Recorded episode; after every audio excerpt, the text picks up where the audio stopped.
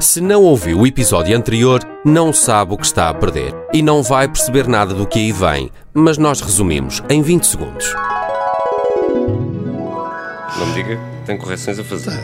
Nem tudo que vai à rede é bola. É um programa que é sobre hóquei no gelo, badminton. Já na casa de banho, António Sala dizia para si ao espelho: Lionel, Lionel, meu caro bigode, está na altura de deixar crescer outra vez. O António Salas está na casa de banho estendido no chão. Meus senhores, isto tem de ser investigado. Quem matou? António Sala. A radionovela da Rádio Observador. A morte de António Sala mergulhou o país no luto. Bandeiras a meia haste, devido cantinho no panteão e o habitual milagre da multiplicação dos vídeos tributo. É uma perda para a comunicação social e para o país. Eu sempre o ouvi. Ele dava um bigode à concorrência. O António Sala marcou várias gerações, sempre me surpreendeu pela positiva e pela forma como me fazia sorrir pela manhã. Tudo justo, mas findas as homenagens, a justiça que se impunha era outra. Tem de se apurar tudo, de alto a baixo, até ao fim, doa a quem doer, Foi esta a exigência do chefe de Estado, em declarações feitas no final de mais um dia de 377 condecorações. Para além das justas determinações do Presidente, a morte de Sala abalou a forma como organizamos o tempo. E o resto é história. Olá, sejam bem-vindos ao 30 episódio de E o Resto é História. Bom, na, na verdade eu acho que não vale a pena sequer continuar a contar. Com a morte de António Sala, recomeçou a contagem do tempo. E assim sendo, caros ouvintes, sejam bem-vindos ao primeiro episódio de E o Resto é História DS, o primeiro programa dedicado à história de Portugal no ano 1, depois da morte de António Sala. E a pergunta que obviamente vai lançar este programa é quem matou António Sala? Ou então, ah, uma outra pergunta semelhante, onde é que estava José Sócrates quando António Sala morreu? Desculpe, essa pergunta é uma afronta.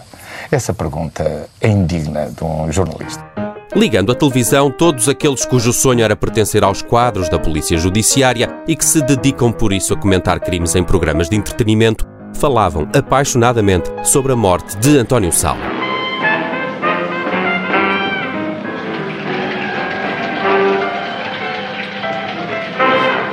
Escuta uma coisa, Fátima Júlia Cristina.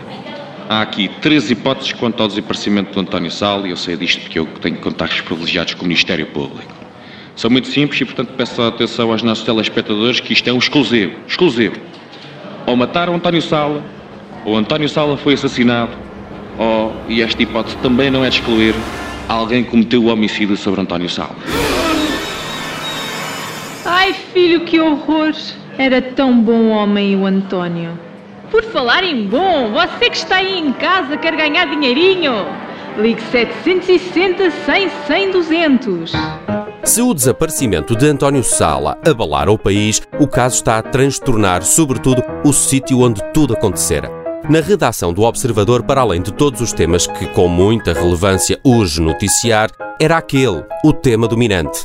Miguel Viterbo Dias, jornalista da Rádio Observador, e João Miguel Santos, animador desse mesmo posto, comentavam entre si. Estes tipos sabem lá. Nós precisávamos era de um grande investigador, sei lá, um Francisco Moita Flores. Era isso mesmo, pá. Só pode ser ele. Estamos em pleno enredo de uma novela que ainda por cima se debruça sobre um crime. Quem mais, Miguel? Quem mais? Sejam é que isto sem o Moita Flores a investigar a morte do António Sala, mais depressa conhecemos o desfecho da Operação Marquês. Calma, pequenotes. A magia da telefonia e a produção da Rádio Observador tudo podem. Ora, se não, reparem. Meus senhores, muito bom dia. Por acaso sabem-me dizer onde posso encontrar a Maria João Simões? Ó Francisco Moita Flores, ela deve estar ali na Copa a desfrutar de um poderoso refresco de cevada, mas antes de lá ir, assine-me só aqui este magnífico exemplar de Segredos de Amor e Sangue. Francisco, isto é uma obra fenomenal. Com todo o prazer. Muito obrigado pelo seu cumprimento. Assinado o livro deste jornalista carente, Francisco Moita Flores dirigiu-se à Copa, onde Maria João Simões desfrutava de uma majestosa loirinha. A senhora é Maria João Simões? Ai, Francisco, ainda bem que veio. Precisamos tanto da sua ajuda. Oh, minha cara, estou aqui para isso mesmo. Ajude-me a ajudá-la.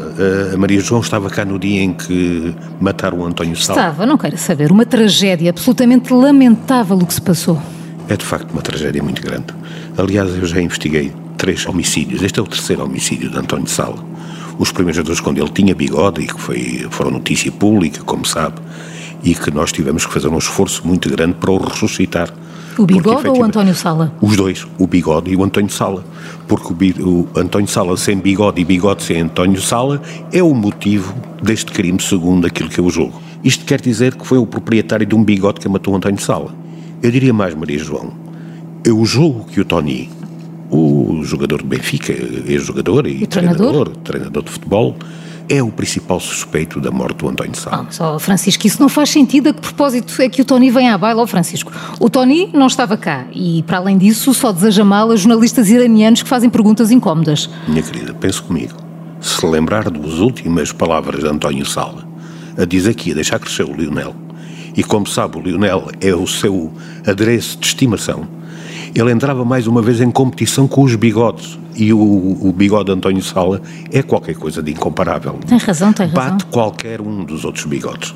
Todos sabemos que o Tony nunca lidou bem com o facto do bigode do Sala ter sido o mais acarinhado pelo público português. Francisco, não pode ter sido o Tony. Ele não esteve aqui. Mas se assim for, qual foi a arma do crime? Diz a senhora que ele não esteve aqui. Porque só há duas hipóteses. Ou foi o Tony ou foi um podcast. Aliás, os podcasts estão muito agressivos e são agressivos suficientes para poder matar uma pessoa. Só que o podcast não, não tem capacidade para pegar numa moca de Rei Maior, porque o Sala foi morto com uma moca de Rei Maior. Então lá está, não pode ter sido o Tony. Ele é da Anadia. Não interessa. Ele foi comprar a moca e, portanto, foi o Tony.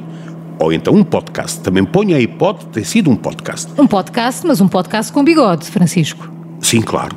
Estamos sempre no território do bigode. Sem bigode não há, não há suspeitos. É no território dos bigodes. Moca de Rio Maior, a arma do crime. Bigode, a escolha de visual que fazia sentido nos anos 70. Eram estes os principais elementos do crime. Restava saber: foi Tony? Foi um podcast com bigode? Será que Tony é um podcast com bigode? São estas as parvoices às quais vamos tentar responder no próximo episódio de Quem Matou António Sala.